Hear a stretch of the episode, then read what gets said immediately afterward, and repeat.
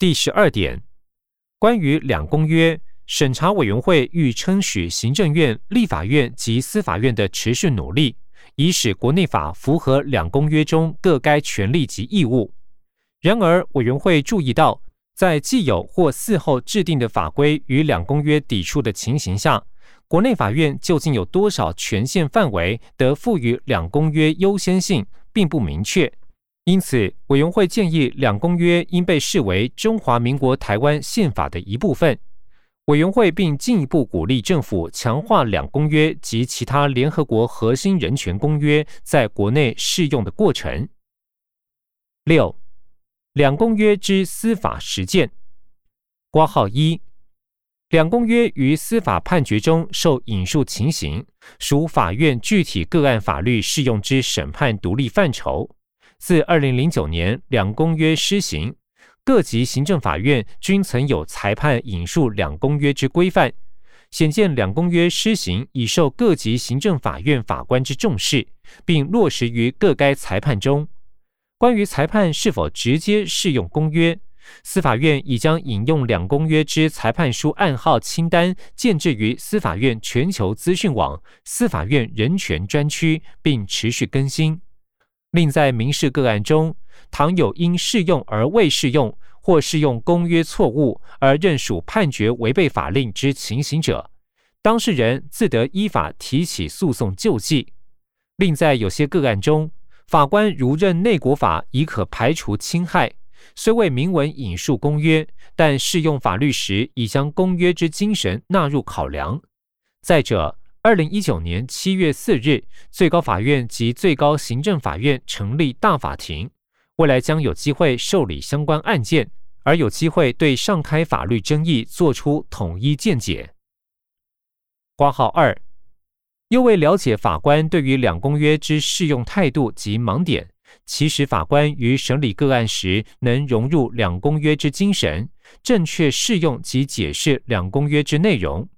司法院委请国立台湾大学整理及分析自两公约国内法化以来，我国法院如何适用两公约，以进一步提出解释适用上之建议。指接报告初探两公约之司法实践，以我国法院判决为核心，已完成，并置于司法院网站人权专区，供各界参考。该报告显示。我国法院对于两公约之实践，从量方面观之，依照案件类型区分，刑事裁判中关于两公约之引用为最多，行政裁判次之，民事裁判居于最末。从年份分布观之，可得知引用两公约之裁判数目有逐年增加之趋势。从职方面观之，可见法院有意识的从两公约一般性意见进行权利意涵之诠释，进而运用于我国法律之解释与适用，或者运用于个案之函涉论理中，亦或于刑事个案中影响法院之论罪与科刑。我国法院援引公约之情况大致为：法院多引用公约以界定权利之内涵，使权利保障之领域更加明确或者扩张。或借以快速证成对权力之侵害状态存在，亦或借此强化对于权利之保障。挂号三，大法官解释内容引用两公约或其他国际人权公约者，经司法院初步检视，包含释字第三九二号、五四九号、五七八号、五八二号、五八七号、六二三号、六七八号、七零九号、七一零号。七一九号、七二八号、七五六号及七七五号等相关解释文及理由书均置于司法院大法官网站，可供参照。七、办理国际研讨会、研习课程及论文撰写。挂号一，有关积极协助法官正确适用两公约或其他国际人权公约方面。司法院二零一五年至二零一九年积极办理相关国际研讨会与研习课程。挂号二，另为加强各级行政法院法官了解两公约或其他国际人权公约，并协助法官正确适用，亦委请学者撰写《国际人权公约在行政法院审判上之适用问题》论文，收录于《行政诉讼制度相关论文汇编》第八集，提供法官参考。第十三点，一九九三年维也纳世界人权大会明确确认，一切人权均有普遍性、平等性、不可分割性及相互依存性。因此，审查委员会十分关切最高行政法院于二零一四年八月决议，实际上排除经社文公约在国内法院之适用。委员会因此强烈建议，中华民国台湾当局应采取所有必要措施，确保两公约所含的一切权利在国内法院有直接且平等的适用性及可塑性。以符合联合国经济社会文化权利委员会第三号一般性意见。八，最高行政法院二零一四年八月份决议肯认两公约皆是保障人权之规定，具有国内法律效力，并据公约个别规定有无明确规定请求权内容及要件而为公法上请求权之意旨，并未排除经济社会文化权利国际公约。以下简称经社文公约在国内法院之适用。九，为确保最高行政法院法律适用一致，使裁判具有安定性及可预测性，并发挥促进法律续造之功能，应于审判权之作用内建立适当裁判机制，乃建构最高行政法院之大法庭制度，就其议提案、原则重要性提案。如涉及两公约请求权争议，亦可做成统一法律见解。第十四点、第十五点，人权教育训练的妥适性及有效性仍然受到严重关切。自二零一三年初次审查时，审查委员会注意到相关教育训练课程重量不重质的问题以来，在这方面的改善似乎有限。审查委员会强力建议政府当局应优先关注提供相关且适合每个预期目标群的人权教育训练。委员会欲向政府强调并提醒，人权教育训练的目的是要逐渐灌输对人权原则与价值的认识，以及人权在不同的社会部门中如何被享受、被尊重、被保护及被实践。委员会也呼吁政府，因为公务人员安排在一般执行公务，以及特别在拟定、规划、执行与评估所有政府专案与活动上，采取关于以人权为本做法的密集训练课程。委员会要求在下次报告中，应纳入关于此项建议的详细进度报告。人权教育训练课程重量不重质的改善及进度。十。法务部自二零一一年持续督促中央机关推动两公约教育训练，并自二零一六年至二零一九年与地方政府合办人权教育训练，持续办理创新且多元化之两公约人权教育训练。有关中央机关推动两公约教育训练之部分，从以重视量的统计模式，于二零一六年下半年逐渐修正为对值的覆盖率的重视。纵观二零一六年下半年至二零一九年上半年为止，覆盖率平均为百分之六十三点四二。于人权教育之深化上，将持续努力。十一，法务部于二零一八年拟具两公约人权教育训练及成效评核实施计划，办理期间为二零一八年至二零二零年。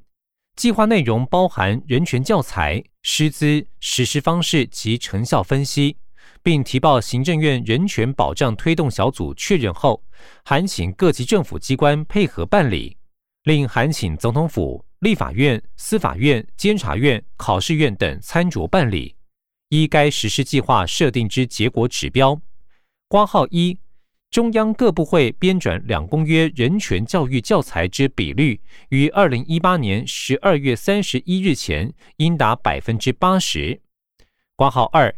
中央各部会培训两公约种子教师之比率，于二零一九年六月三十日前应达百分之八十。挂号三。各级政府机关人员受训覆盖率于二零一九年七月至二零二零年十二月前应达百分之六十，含实体、数位课程，每人至少两小时，且实体课程每次五十人以下之受训比率需达百分之四十，训后成效测验之平均分数应达七十五分。提供相关且适合每个预期目标群的人权教育训练。十二，参见两公约第三次国家报告共同核心文件第一百三十五点、第一百三十六点、第一百三十八点至第一百四十四点。人权教育纳入年度训练实施计划及列为公务人员每年必须完成之课程。十三。行政院人事行政总处自二零一三年至二零一六年，业将国际人权公约纳入政策性训练课程之必要办理项目，由各主管机关列入年度训练计划执行。又自二零一七年，业将人权教育纳入公务人员每年必须完成之十小时课程项目内涵。其使公务人员具备人权法治观念，并运用于各项政策规划及执行中。十四，行政院人事行政总处公务人力发展学院于各年度均配合行政院人事行政总处施政计划及政策性训练相关规划，将人权教育训练纳入年度训练实施计划，以近三年（二零一七年至二零一九年）为例。办理人权教育相关实体训练共三十六场次，计三千两百四十二人参训，以制度化、常态化提升行政院所属机关及地方机关公务人员之人权价值与理念。公务人员考试录取人员基础训练及晋升官等训练，均安排相应之人权议题课程。十五。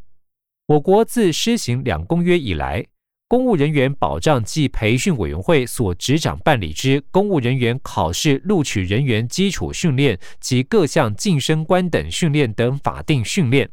均安排人权议题相关课程，包括《公正公约》《经社文公约》《消除对妇女一切形式歧视公约》《儿童权利公约》及《身心障碍者权利公约》等五项公约之严格。制定之意义及其施行法主要内容，并参酌国际相关做法及受训学员、机关、学者、专家等建议，于二零一七年由专题演讲改采个别班级授课，适度搭配专题研讨、个案研讨及案例解析等设计，提供学员交换心得，以活络教学。最近一次修正为二零一八年按检任、荐任、委任之不同层级受训人员，规划设计相应之课程内容及订定课程名称与课程目标，并自二零一九年实施。加强公务同仁于编拟、审议、管制及平和政府计划之人权意识。十六。为加强公务同仁于推动政府各项计划过程之人权保障意识，国家发展委员会于二零一八年十二月完成政府计划之人权原则与价值教材规划，并于二零一九年起纳入政府公共建设及重要社会发展计划先期作业、个案计划管制评核作业、机关绩效评估作业等相关讲习会课程。并将电子档置于国家发展委员会网页，供各机关同仁点选参阅。第十六点，审查委员会重申前次建议，政府对于企业社会责任议题，包括透过具拘束力的法规规定监督与管制的需求，应给予充分关注。委员会提醒，在国际人权法下，政府有义务确保，不论是在台湾或海外营运的台湾企业。以及在台湾营运的外国企业，皆应尊重一切人权，尤其这些商业活动影响劳动条件、女性劳工与移工的地位、工会团结权、居住权、土地权及环境权。落实公司对外投资善尽企业社会责任。十七，严格审查国外投资申请案件及核准投资处分附加条款。依据公司国外投资处理办法规定，公司从事国外投资之金额逾新台币十五亿元者，应于投资前向经济部申请许可。如发现公司国外投资有违反国际条约之义务者，将否准其申请。如核准公司于国外投资者，并逐案附加应善尽企业社会责任之付款，经济部投资审议委员会已核准核备国内公司赴国外投资者。二零一八年共六百三十八件，二零一九年共六百七十件，并于核准核备公司投资时，于核准核备文要求公司所投资事业从事企业经营之同时，应确实遵循所在国之法律规定，主动实践善尽企业社会责任。十八，积极宣导企业社会责任，每年办理投资业务说明会。宣导内容包含企业海外经营时应履行两公约之企业社会责任，并同时重申违反上开规定之效果，以落实企业人权保障之观念。经济部投资审议委员会于二零一八年至二零一九年办理投资业务说明会共二十二场次，均向参与之厂商人员宣导两公约企业社会责任。另有关台塑集团赴越南合进投资钢铁厂，于二零一六年造成当地国污染一事，经济部将加强对该公司宣导企业社会责任，以避免再次侵害人权之情势发生。评估推动我国商业与人权国家行动计划。十九，政府评估依据联合国工商企业与人权指导原则。研提我国商业与人权国家行动计划，经济部已进行初步研究，并请相关部会与机关依据前接原则就主管法规进行检视，获得初步归纳之相关成果。后续将持续盘点法规及行政措施，参酌欧盟会员国之国家行动计划，并与欧盟就相关推动经验进行交流，作为我国未来演绎推动之参考。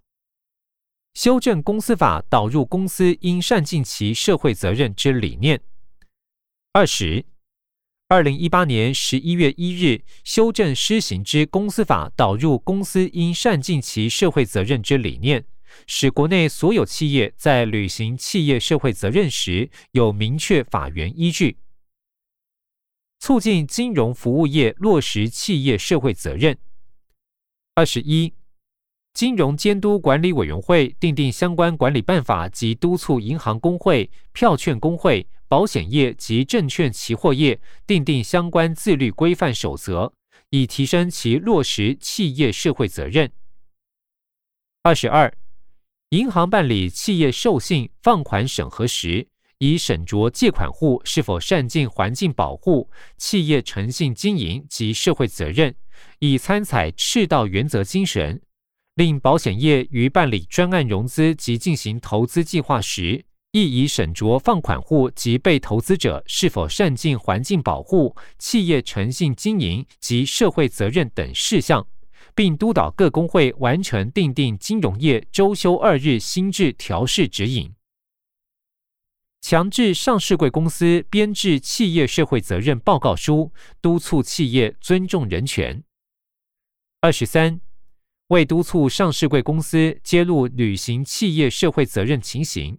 金融监督管理委员会已请台湾证券交易所及财团法人中华民国证券柜台买卖中心订定上市贵公司编制与申报企业社会责任报告书作业办法，强制要求上市柜食品业、金融业、化学工业及实收资本额达一百亿元以上之公司。应依全球永续性报告协会发布之最新版永续性报告指南，编制及申报企业社会责任报告书，并于二零一五年扩大强制实收资本额五十亿元以上未满一百亿元之上市贵公司，应自二零一七年公告申报报告书。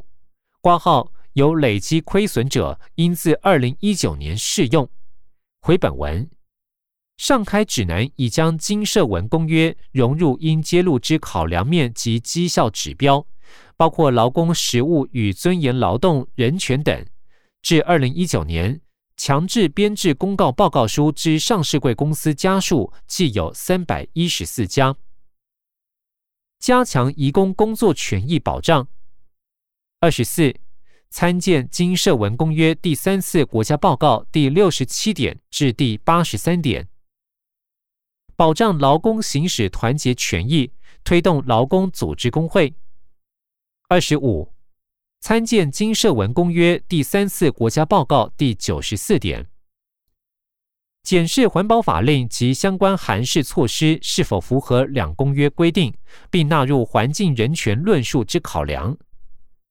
二十六，二零一五年至二零一九年完成七项法律、两百二十六项环保法规及一百九十四项行政规则之制定、修正、废止及停止适用。并办理法规一议释事或个案判释之公文，计两万七百三十四件，经检视均符合两公约规定。依法规规定，向企业征收污染防治费，以减少工商活动造成之污染量。二十七，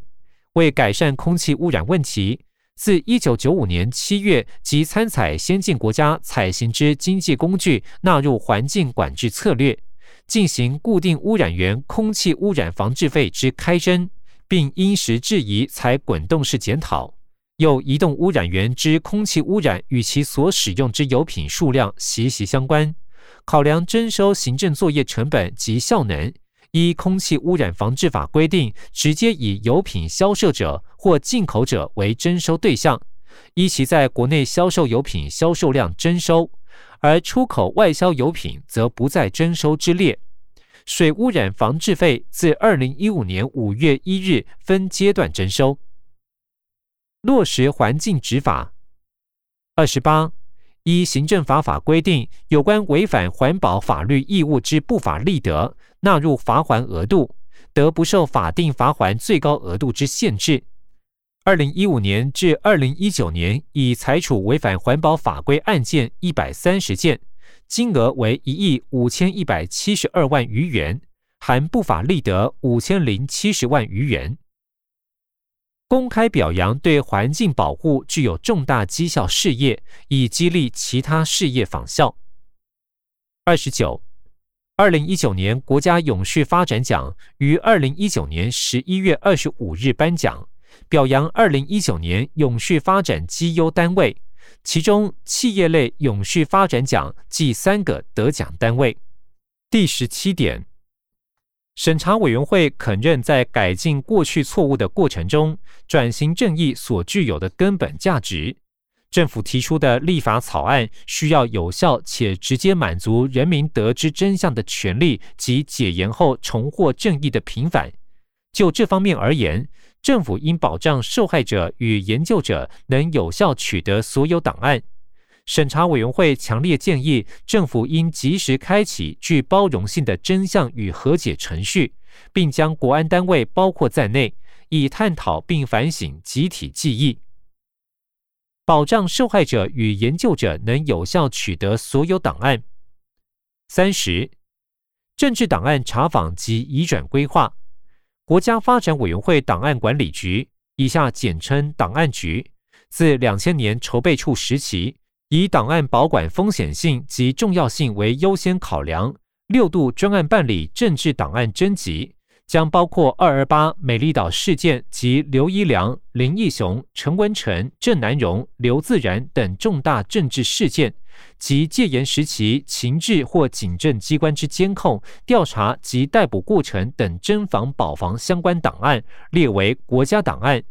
其第六度政治档案专案征集列入移转档案约十三万余案。除法务部调查局（以下简称调查局）档案，经与促进转型正义委员会（以下简称促转会）调查局三方协商。规划分为二零一八年十二月及二零一九年十二月二阶段办理移转外，其余机关均规划自二零一八年六月至二零一九年六月前完成移转，自二零一五年至二零一九年完成第五度、第六度政治档案征集，移转政治档案计约一千八百七十七公尺。三十一，政治档案开放应用。挂号一，档案局征集之国家档案经整理完竣，目录即公布于国家档案资讯网。至二零一九年，即公布政治档案十万五千九百六十二笔目录，提供各界检索应用。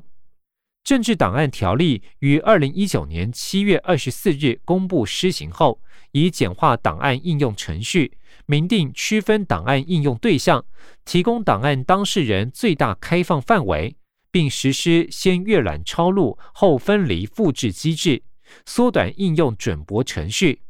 为兼顾保障第三人之隐私权、资讯自由等权益，明定各类限制最迟提供阅览、抄录或复制之年限，且改以案卷中最早文件产生日为计算基准，提前开放应用。自二零一五年至二零一九年，档案局受理民众申请应用政治档案计一千三百九十九次，十三万六千零三十件。提供十三万五千六百一十五件，另受理机关机构申请减调政治档案计三百九十六个机关次，四十一万七千零四十六件，提供四十一万六千九百八十三件。挂号二，为促进档案开放应用，二零一七年档案局于国家档案资讯网新增政治档案应用专区。提供政治档案馆藏介绍、目录及索引查询、档案影像全文应用等服务。三十二，私人文书清查及返还。档案局为实现民主与人权之普世价值，并回应社会对于转型正义之期待，已订定国家档案内含政治受难者私人文书申请返还作业要点，主动清查国家档案。并与政治受难者家属联系，办理私人文书返还作业。自二零一五年至二零一九年，在清查可返还之私人文书增记九十九页，分属二十六名政治受难者，已通知政治受难者或其家属，受理十二人十二件申请案，开启真相与和解程序。三十三。人民因二二八事件致生命、身体、自由或财产遭受公务员或公权力侵害之受难者，可依二二八事件处理及赔偿条例（原名称为二二八事件处理及补偿条例）向财团法人二二八事件纪念基金会（以下简称二二八基金会）申请给付赔偿金及回复名誉。自二零一五年至二零一九年。受理申请赔偿计七十七件，核准四十二件，赔偿金额共计六千五百二十万元。申请回复名誉获准者，于二二八中枢纪念仪式或重大疑点，由总统亲颁回复名誉证书给受难者或其遗族。自二零一五年至二零一九年，即颁发回复名誉证书四十四张。三十四。戒严时期不当叛乱暨匪谍审判案件补偿回复名誉。挂号一，行政院依据戒严时期不当叛乱暨匪谍审判案件补偿条例规定。为处理戒严时期人民因触犯内乱罪、外患罪或戡乱时期减速匪谍条例，经判决有罪确定或裁判交付感化教育之受裁判者认定及申请补偿事宜，特设立财团法人戒严时期不当叛乱及匪谍审判案件补偿基金会（以下简称补偿基金会），专责办理补偿、研究及回复名誉相关事宜。补偿基金会于一九九九年成立，至二零一四年九月八日解散，即受理一万六十七件补偿申请案件，核发补偿金一百九十九亿一千零三十元。其清算后，人民对补偿基金会所做成之决定不服，提起诉愿及行政诉讼案件之应诉。受裁判者及其家属依规定申请或补发回复名誉证书，以及持续仍有补偿金相关陈情案件之处理等项业务，由内政部承继，并自二零一四年十二月十日委托二二八基金会办理。自二零一五年至二零一九年，受理诉愿案件为两件，行政诉讼案件为六件，陈情案件为六十六件。申请回复名誉获准者，于重大疑点由总统亲颁回复名誉证书给受难者或其遗族。自二零一五年至二零一九年，即颁发回复名誉证书二十二张。挂号二，二零一二年至二零一九年，国防部各级军事法院及检察署补偿事件受理五十二件，终结五十二件，核准十二件。核准件数占终结件数百分之二十三，补偿金额总计九百六十九万三千五百元。依法检讨侦审人员行政违失责任及内部求偿审查。三十五，促进转型正义。有关撤销司法不法判决与涂销前科，于二零一八年十月四日及十二月七日、二零一九年二月二十七日及五月三十日办理四次刑事有罪判决撤销公告，合计五千八百三十七人。促转会亦同步函请司法院、国防部、法务部、台湾高等检察署、内政部警政署等相关机关协助办理涂销前科记录作业。另推动转型正义之心理疗愈与关怀，以邀集临床与资商心理、精神医疗、社工与法律等跨领域专家，共同拟定政治暴力创伤疗愈助人工作者培训课程纲要，并完成两梯次培训，总计五十九名完训专业助人者，未来可投入政治受难者及家属身心疗愈工作。探讨并反省集体记忆。三十六，补偿基金会向国防部档案局、最高法院检察署等机关调卷，总计发文七万余件，编成案件计一万六十七件，已于二零一四年八月二十九日移交文化部，由该部国家人权博物馆（以下简称人权馆）接续办理戒严时期相关史料搜整。研究、教育推广等工作。人权馆于二零一九年建制国家人权博物馆档案史料资讯系统，并持续与政治受难者家属、台湾近代史学者、律师等专家研商，在保护当事人隐私权之考量下，供外界查询应用。借由完善典藏维护设备，留存国家重要之人权历史记忆，促进卷宗相关史料的禁用权。三十七，促转会规划转型正义总结报告撰写作业，并整合人权馆与档案局等既有体制资源，建制台湾转型正义资料库，必有助于厘清加害体制之责任归属，以还原历史真相。